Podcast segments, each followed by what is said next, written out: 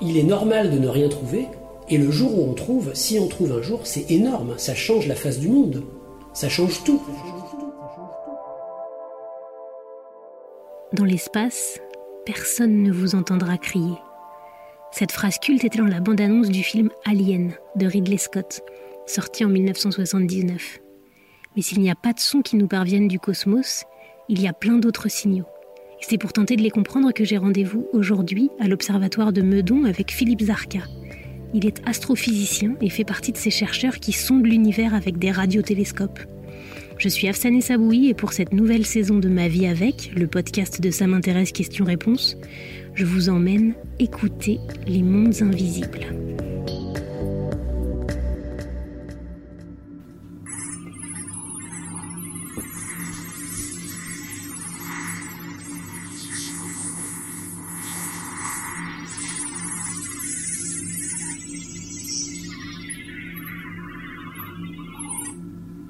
Alors voilà par exemple un son, on va dire dans un premier temps, qui correspond à Jupiter. Bon alors en fait, euh, c'est très trompeur, hein, euh, et il faut savoir que Jupiter ne nous envoie aucun son. On ne capte aucun son venant de Jupiter. D'ailleurs, on ne capte aucun son venant d'aucun astre du cosmos, pour une raison très simple, c'est que pour que le son se propage, il faut qu'il y ait euh, de l'air ou un gaz, un milieu matériel entre l'émetteur et le récepteur. Or, l'espace est vide, donc le son ne se propage pas dans l'espace. Voilà. Les sons restent piégés dans l'atmosphère des planètes, dans l'atmosphère des étoiles, là où des vibrations les créent, ces sons, mais ils restent là. Ils ne se propagent pas d'un objet à un autre objet. Donc il n'y a pas de son, on n'écoute pas les astres, puisqu'on n'entend rien quand on les écoute. En revanche, la lumière se propage, et de la lumière visible et de la lumière invisible. Et en l'occurrence, ce qui nous intéresse ici, c'est de la lumière radio. Alors il va falloir quelques mots d'explication pour euh, comprendre exactement euh, ce dont il s'agit. Le son, c'est une onde, donc c'est une vibration.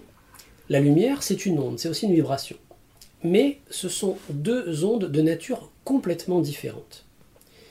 Le son, c'est une vibration mécanique, c'est-à-dire c'est une vibration qui, pour se, se déplacer, a besoin du support de la matière. Alors je vous donne un exemple. Là, je suis en train de vous parler. Qu'est-ce qui se passe exactement quand je vous parle? Mes cordes vocales vibrent et mettent l'air en mouvement, l'air dans ma gorge. Bon. Les vibrations et la direction de propagation sont les mêmes. Donc mes cordes vocales vont mettre les molécules d'air en mouvement, on va dire d'avant en arrière, par rapport à ma gorge. Et puis le mouvement de ces molécules d'air, qui va cogner les molécules d'air de devant, va mettre celles-là en mouvement. Et puis etc., ainsi de suite. Et de proche en proche, ces vibrations organisées qui constituent le son vont arriver jusqu'à votre oreille. C'est un cornet, un pavillon, qui va transmettre à votre cerveau, qui va les décoder. Si entre vous et moi, on met du vide, vous m'entendez plus. Je parle, mais le son ne se propage pas, puisque je n'ai pas d'air à mettre en mouvement. Donc pour qu'on transmette du son, il faut de l'air ou un gaz ou un milieu matériel. Dans les westerns, vous avez les Indiens qui posent leur oreille sur le rail. Parce qu'en fait, dans le métal, le son se propage beaucoup plus vite que dans l'air, et en plus dans un rail, le son est guidé, donc il s'atténue beaucoup, beaucoup plus doucement que dans l'air. Et donc euh, il se propage plus de dix fois plus vite que dans l'air. Donc en fait, quand, quand l'Indien met son, son, oreille sur le rail, il entend le train qui va arriver bien avant qu'on l'entende dans l'air, en fait. Parce que le son est guidé par le rail, et il va non seulement plus vite, mais il est moins atténué.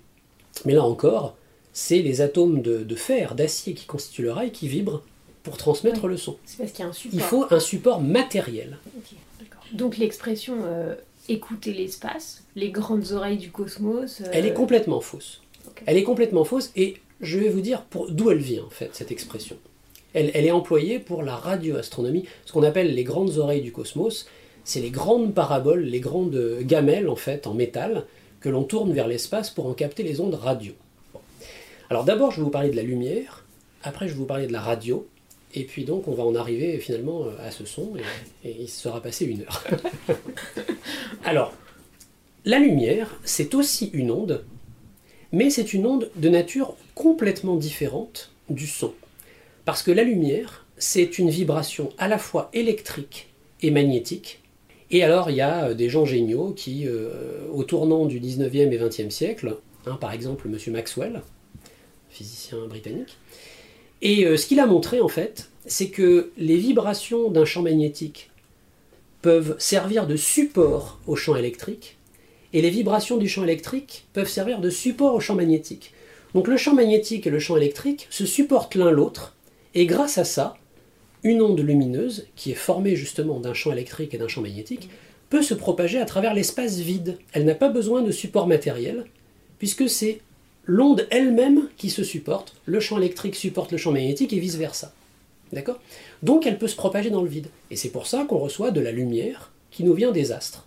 Parce que cette lumière peut se propager sans problème. On voit le Soleil, on voit la lumière réfléchie par la Lune, par les planètes, la lumière émise par les étoiles, et cette lumière se propage à travers le vide de l'espace. Donc le son, c'est une vibration mécanique, la lumière, c'est une vibration électromagnétique. D'accord?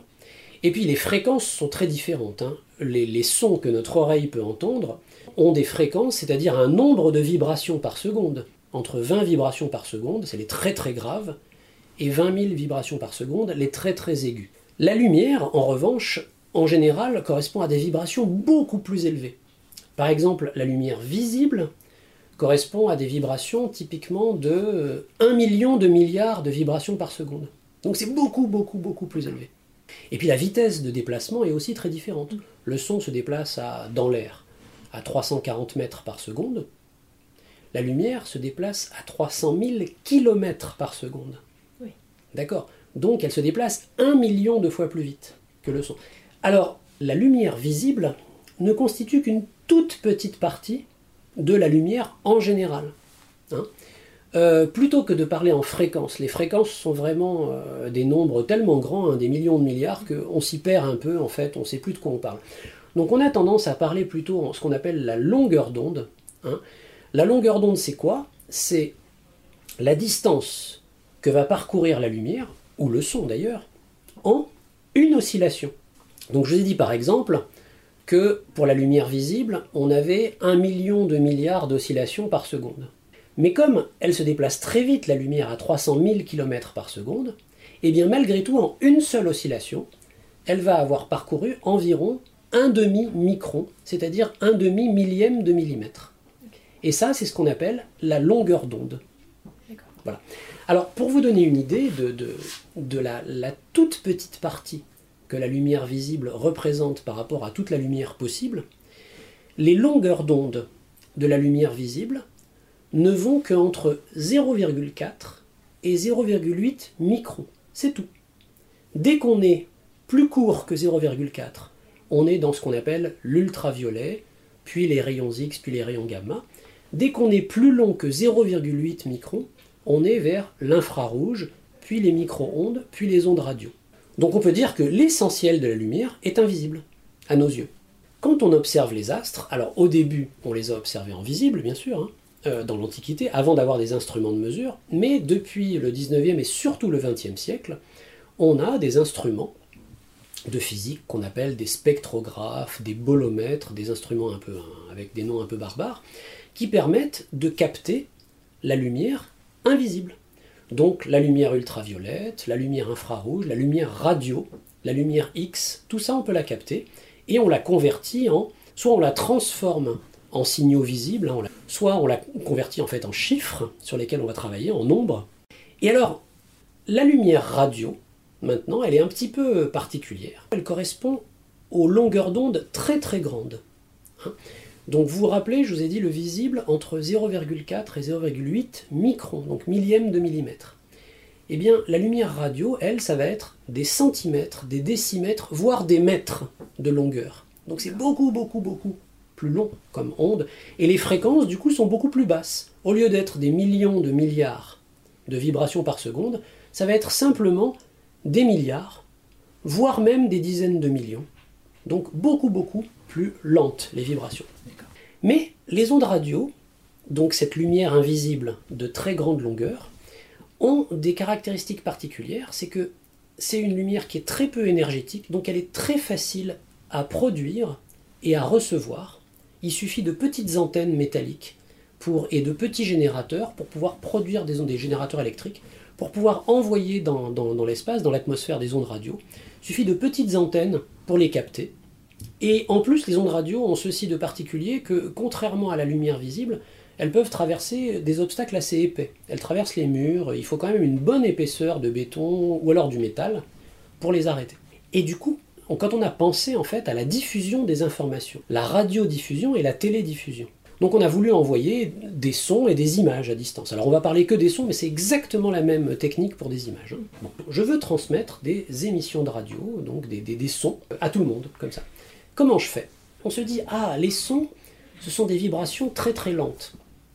Donc je vais utiliser des ondes radio, des ondes lumineuses, invisibles, donc pas gênantes, très faciles à, produire et à, et à recevoir, qui peuvent traverser les murs facilement. Et je vais coder dans mon onde radio les sons que je veux transmettre.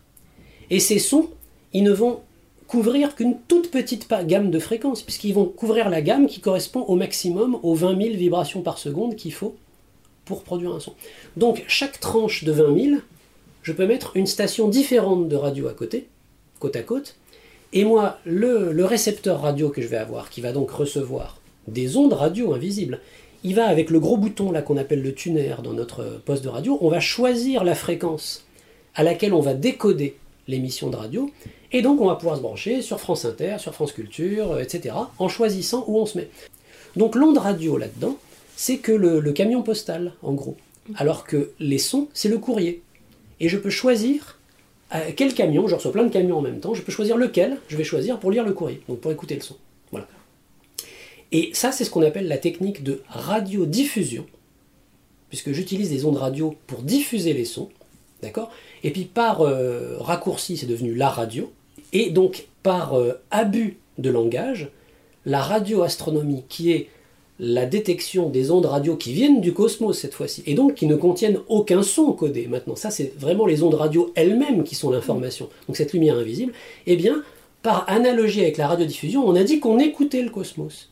Donc c'est un abus de langage complet, et donc ce sont des ondes radio comme les ondes lumineuses produites par les étoiles, les planètes, euh, les champs électriques, magnétiques, les électrons, les choses comme ça. Et donc ces ondes radio sont des ondes lumineuses invisibles qu'on va étudier pour elles-mêmes et pour l'information physique qu'elles transportent. Donc en fait, euh, ces grandes oreilles du cosmos, c'est plutôt des Non, yeux. en fait, ce sont des yeux. En fait, ce sont des yeux, mais des yeux pour lumière invisible. De même que euh, si vous avez, par exemple, les militaires utilisent, et puis il y a maintenant ça dans- pour le grand public, des lunettes à infrarouge. Ce sont des lunettes, vous les mettez sur votre nez, et en fait, vous avez un dispositif dedans, comme une petite caméra, qui va capter le rayonnement infrarouge que vos yeux ne voient pas normalement, et qui va le traduire en rayonnement visible. Et donc, par exemple, quand vous regardez sans ces lunettes, avec vos yeux nus, euh, le visage de quelqu'un, vous allez voir la couleur de ses cheveux, la couleur de ses yeux, la couleur de sa peau, les différences de texture, les choses comme ça. Quand vous chaussez sur votre nez les lunettes infrarouges, vous allez voir euh, une image brillante qui correspond aux parties chaudes du visage, c'est-à-dire à la peau, et vous allez voir des couleurs sombres qui vont correspondre aux cheveux et aux yeux qui sont plus froids. Voilà. Donc ça va vous donner une information physique différente et vous aurez décodé de la lumière invisible. Et bien les, les grandes soi-disant oreilles du cosmos, elles font la même chose, elles décodent de la lumière invisible, mais encore de beaucoup plus basse fréquence que l'infrarouge, de la lumière radio, et elles la transforment en euh, vibrations électriques, euh, en ombre après, etc., qui permettent de l'étudier. Et alors, par exemple, ce son de Jupiter, au départ, c'est euh, donc des ondes Radio. Produites de par la Jupiter. lumière De la lumière invisible, qui ont été captées, mais là qui ont été transformées, parce que nous, Voilà. qu'on a entendu, c'est un son. Alors voilà, j'y arrive maintenant. Alors maintenant, pourquoi, pourquoi je vous ai fait écouter ce son que j'ai appelé un son de Jupiter Et donc, qui n'est pas un son de Jupiter, on est bien d'accord. hein, c'est vous allez voir, c'est un rapport avec Jupiter. En fait, c'est la lumière de Voilà. En fait, Jupiter ne produit pas de lumière visible par elle-même, elle ne fait que réfléchir celle du Soleil. Par contre, Jupiter a un puissant champ magnétique, et donc il y a plein d'électrons autour de Jupiter qui se déplacent dans ce champ magnétique, ça fait des courants électriques très forts, et ces courants produisent des ondes radio. Et ces ondes radio très intenses peuvent voyager à travers l'espace et parvenir jusqu'à nous, et elles vont nous donner plein d'informations sur le champ magnétique de Jupiter, l'énergie qui est reçue du Soleil, la haute atmosphère de Jupiter, euh, tout un tas de, de- de phénomènes intéressants pour les astronomes qui se passent autour de Jupiter. Donc on veut les étudier. Pour les étudier, on utilise des radiotélescopes, on capte ces ondes radio, donc ces ondes lumineuses invisibles, on les transforme en chiffres, en nombres, et on étudie ces nombres, on fait plein de choses avec, et on remonte par là au champ magnétique et aux propriétés de Jupiter. Mais les scientifiques aiment bien, comme je le fais en ce moment, parler aussi de ce qu'ils font. Ils aiment bien montrer leurs recherches. Et là, on a un problème, parce que avec les ondes radio, donc les ondes de très grande longueur d'onde, on peut montrer, alors c'est un peu, compliqué à expliquer, mais vous me croirez sur parole, on, est très myope. Si on fait des images avec, quand on est vers les très grandes longueurs d'onde, ces images ne contiennent pas beaucoup de détails, elles sont beaucoup moins détaillées que les images visibles.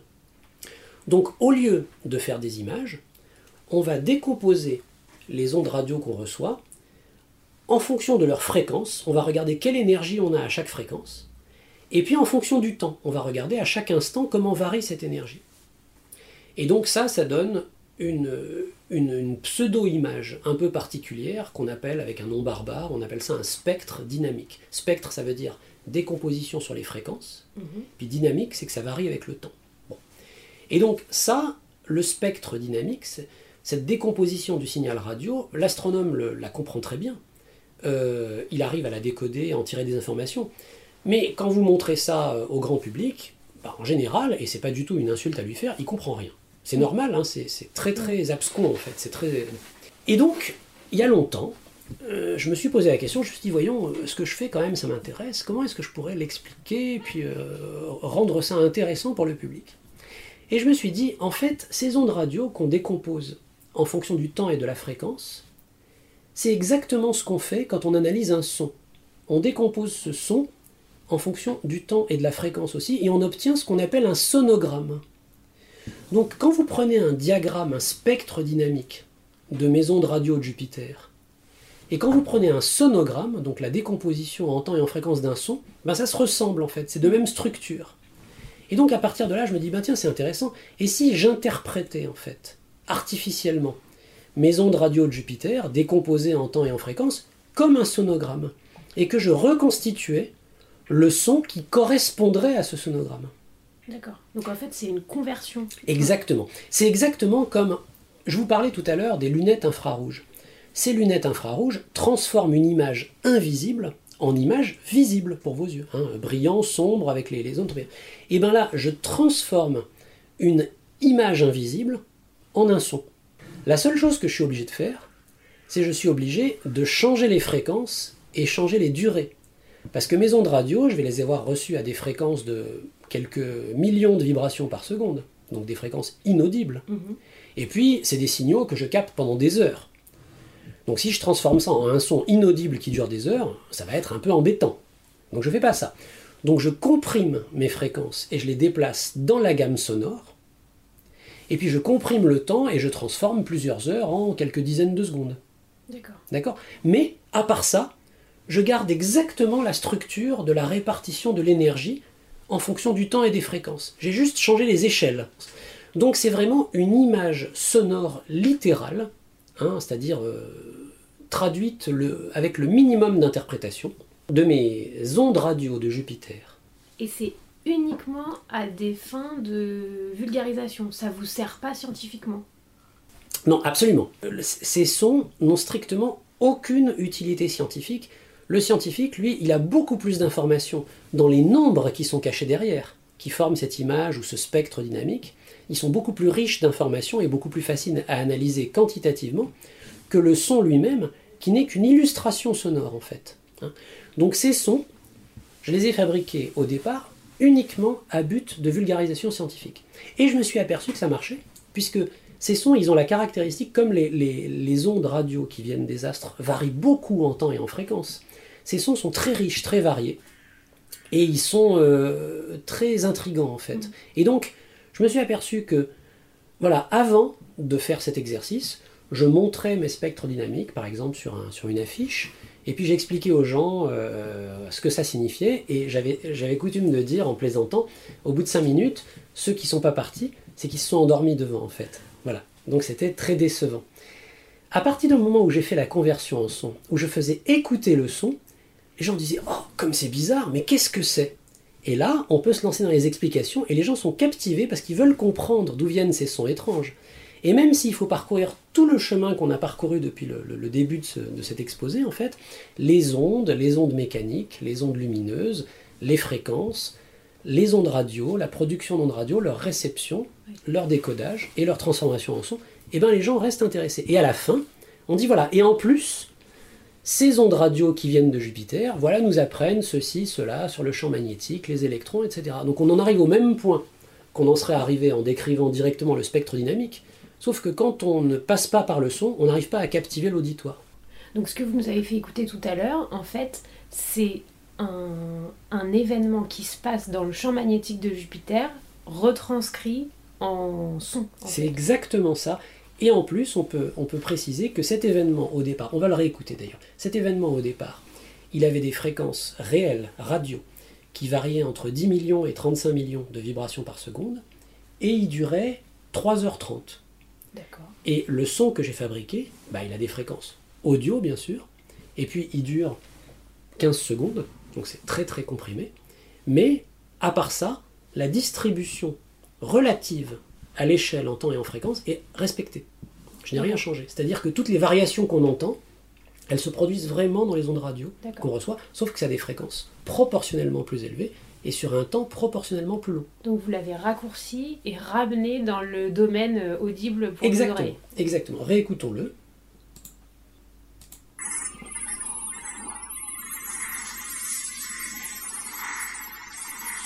Voilà, c'est Jupiter qui s'énerve là. Vous voyez, ça change beaucoup avec le temps. Alors on va écouter par exemple une illustration sonore de sursaut radio du soleil.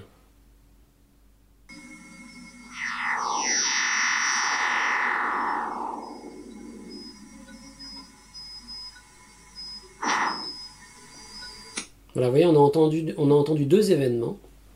Le premier était lent, le deuxième était rapide.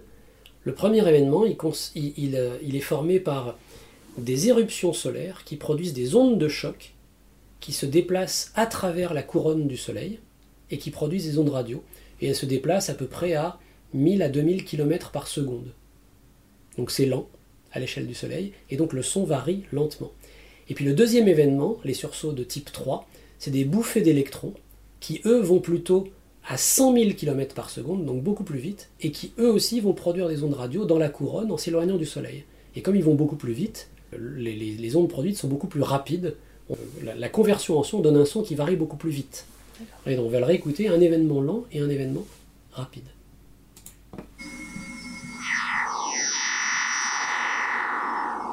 Voilà, c'était le premier. Et voilà le deuxième. Le deuxième, vous voyez qu'en en un boom, on a eu une bouffée de milliards d'électrons qui se déplaçaient à 100 000 km par seconde à travers la couronne solaire et qui nous envoyaient des ondes radio. Et alors, sans, parler donc de, ces exercices de conversion qui, eux, sont à but de vulgarisation, à quoi ça vous sert d'observer euh, tout ce qui se passe sur le plan des ondes radio autour du Soleil, autour de Jupiter? Quel genre d'informations vous allez chercher? Eh ben c'est, En fait, je peux revenir à, à l'analogie que je prenais tout à l'heure avec les lunettes infrarouges. Quand vous regardez euh, une scène en lumière visible, et quand vous la regardez en lumière infrarouge, vous avez des, informations différentes, complémentaires. Et eh bien quand vous regardez l'univers, chaque fois que vous le regardez dans une gamme de longueurs d'onde ou de fréquences différentes, vous observez un aspect différent de la réalité. Et l'astronomie, c'est comprendre l'univers globalement, dans son ensemble. Donc si je n'observe que en visible, eh bien, par exemple Jupiter, puisque c'était l'exemple qu'on avait, je vais, ou, le, ou le Soleil, je ne vais voir, pour Jupiter, je ne vais voir que l'atmosphère, je vais voir les bandes nuageuses, euh, et ça va me donner des couleurs qui vont me donner des indices sur la composition chimique et puis la vitesse des vents, et puis c'est tout. Si je regarde en infrarouge et que j'analyse le spectre, je vais avoir des idées de la composition chimique. Si je regarde en radio, je vais avoir des idées du champ magnétique. Et puis ce champ magnétique, il interagit avec le vent de particules qui vient du Soleil. Et ça, c'est une machine en fait qu'on appelle la magnétosphère, qu'on ne peut étudier que en radio ou en ultraviolet. Et puis la Terre possède un champ magnétique. Elle interagit de même avec le Soleil. Donc ça va m'apprendre des choses aussi sur l'interaction de la Terre avec euh, le Soleil. Et quand il y a des éruptions solaires, ça provoque des perturbations au sol. C'est ce qu'on appelle la météorologie de l'espace. Et en fait, on a énormément de phénomènes naturels. Les ondes radio permettent d'étudier les phénomènes de nature électrique et magnétique, qui sont un aspect de la réalité du monde qui nous entoure. Le Soleil, par exemple, si je l'observe en, visible, en lumière visible, je vais voir ce qu'on appelle la photosphère, c'est la surface visible du Soleil. Et donc, cette surface, euh, c'est là où il y a de l'hydrogène, à 6000 degrés environ, et je ne vais pas avoir d'informations sur l'intérieur du Soleil ou sur la couronne du Soleil. La couronne, on la voit par exemple pendant les éclipses.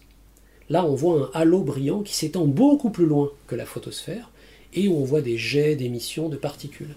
Et eh bien tous ces jets, qui sont guidés en fait par le champ magnétique du Soleil, et l'activité même du Soleil éruptive est gouvernée par son champ magnétique, tous ces aspects sont accessibles en ondes radio. Bon alors après cette demi-heure passionnante d'entretien, je sais pas vous mais moi Philippe Zarka a presque réussi à me réconcilier avec la physique, il me restait quand même une question. Est-ce qu'il est vraiment pertinent de scruter l'espace au radiotélescope dans l'espoir d'y capter une preuve de vie extraterrestre? Les scientifiques qui se sont intéressés à la question euh, y a-t-il une vie extraterrestre se sont dit, bah, de, la, même manière qu'on utilise les ondes radio pour transmettre des informations sur Terre, hein, donc la radio, la télédiffusion, ils se sont dit, ben, des civilisations extraterrestres vont communiquer euh, à l'intérieur de la civilisation et vers l'extérieur, probablement par le biais d'ondes radio. C'est plus facile, c'est moins coûteux à produire. Et donc il y a eu des observations qui ont euh, essayé de détecter de telles ondes radio artificielles, cette fois-ci, qui viendraient du cosmos. Mais les recherches SETI, hein, qui, veut dire Search for Extraterrestrial Intelligence, c'est-à-dire recherche d'intelligence extraterrestre. C'est une toute petite partie des études qu'on fait en radioastronomie. C'est un tout petit programme, sauf que c'est un programme qui est très facile à vulgariser et qui a beaucoup de, succès par rapport auprès du public. C'est pour ça, parce que ça fait rêver des civilisations extraterrestres, rechercher de la vie, etc. C'est une petite partie émergée d'un iceberg énorme qui sont toutes les recherches de radioastronomie, hein, euh, qui étudient les champs magnétiques, la composition de certaines molécules, l'espace interstellaire, euh, les quasars, la cosmologie, plein de choses. Et puis dedans, il y a une petite partie qui s'appelle SETI. Et puis cette petite partie a, bonne presse, a, beaucoup d'écho de, médiatique, et donc c'est la partie émergée de l'iceberg. Mais c'est tout. Ce sont des radioastronomes, ce sont des scientifiques. Et d'ailleurs, donc la, grande majorité des gens qui travaillent dans, l'immense majorité des gens qui travaillent dans SETI ne sont pas du tout des hurluberlus, ce sont des scientifiques tout à fait raisonnables. Moi j'aime bien le programme SETI personnellement, je ne le pratique pas moi-même, mais je l'aime bien parce que d'une part, les analyses des ondes radio qu'ils reçoivent sont très sérieuses et euh, ils n'ont jamais annoncé à tort et à travers qu'ils avaient détecté des signaux extraterrestres. Hein. alors que si c'était des hurluberlus, ben, euh, toutes les semaines ils annonceraient une nouvelle détection qui serait ensuite infirmée par la suite. Donc ils ne le font pas. Là, on a plutôt l'impression que ça fait 60 ans qu'ils écoutent et qu'ils n'ont rien qu'ils trouvé. Regardent. Qu'ils regardent. Euh, absolument, absolument. Mais c'est, c'est un sujet. il est normal de ne rien trouver et le jour où on trouve, si on trouve un jour, c'est énorme, ça change la face du monde. Ça change tout. C'est comme le film Contact hein, qui donnait un petit, bon, qui était moyen, mais, mais qui donnait un, petit aperçu là-dessus. C'est si on découvre une civilisation extraterrestre, c'est une découverte majeure de l'humanité. Je veux dire, c'est un changement de paradigme. Ça a des, impacts sur la société, la religion, la pensée, euh, notre. Enfin voilà, c'est énorme. Hein. donc euh, c'est normal que des choses énormes n'arrivent pas tous les jours. Hein. Euh, et puis peut-être qu'il n'y a rien à détecter. Il y a plusieurs possibilités si on détecte rien. Hein. il y a au moins deux possibilités. Il y a une possibilité qui est que l'émergence de la vie sur Terre est quasi miraculeuse, que ça a obéi à des coïncidences tellement improbables bah, qu'elle n'a pas émergé ailleurs, en tout cas dans notre galaxie.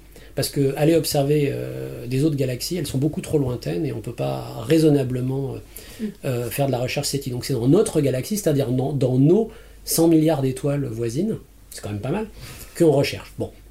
Soit, ben, la, probabilité que la vie apparaisse était 1 euh, sur 1 milliard de milliards. Donc, beaucoup plus que, le nombre d'étoiles de la galaxie. Donc, en fait, elle est apparue que sur Terre. C'est possible. Bon. C'est un peu triste, mais c'est possible. Une autre possibilité, c'est que la vie apparaisse euh, assez facilement. Euh, on sait maintenant qu'il y a plein de planètes hein, dans la galaxie, puisque on découvre des exoplanètes à la pelle. Donc on sait qu'il y en a plein. Sur les planètes, ben, il y en a certainement qui ont des conditions favorables à l'apparition de la vie. Il y a peut-être de la vie qui s'est développée. Mais euh, toutes ces civilisations sont aussi crétines que la nôtre.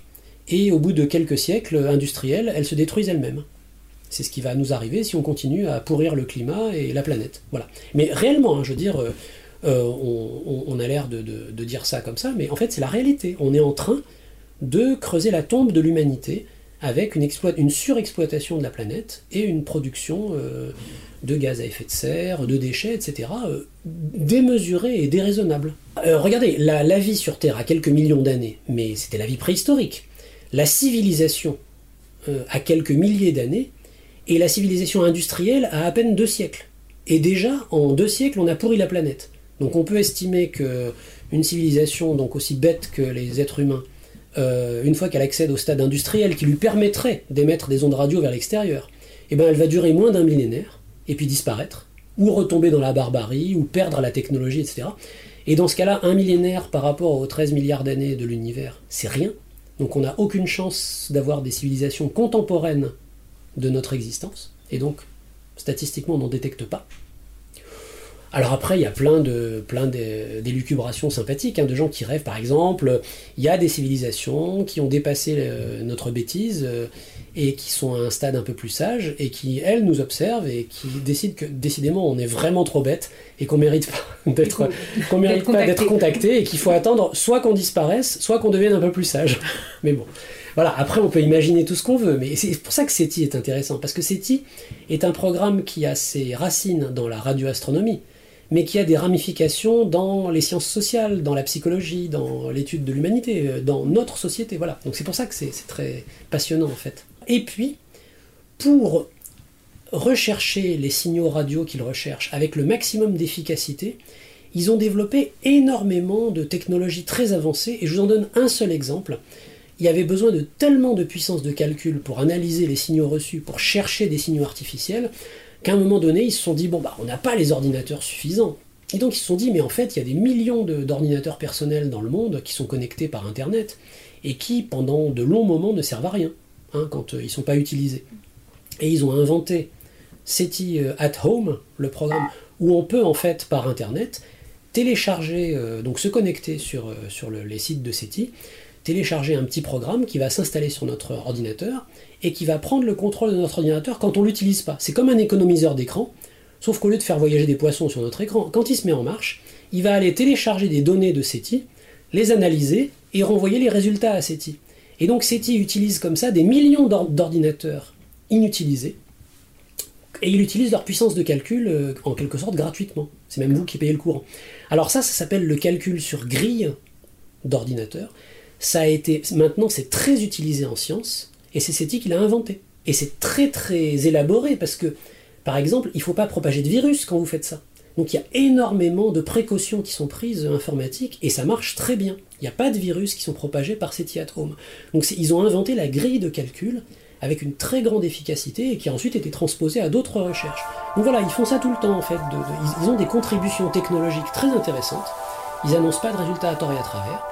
Ils ont un domaine d'études qui fait un peu rêver, et donc moi j'aime bien cette île. Voilà, c'est la fin de cet épisode et de cette saison de podcast sur les mondes invisibles. Merci pour votre écoute. N'hésitez pas à parler de ma vie avec autour de vous et à le noter sur les plateformes dédiées. À bientôt!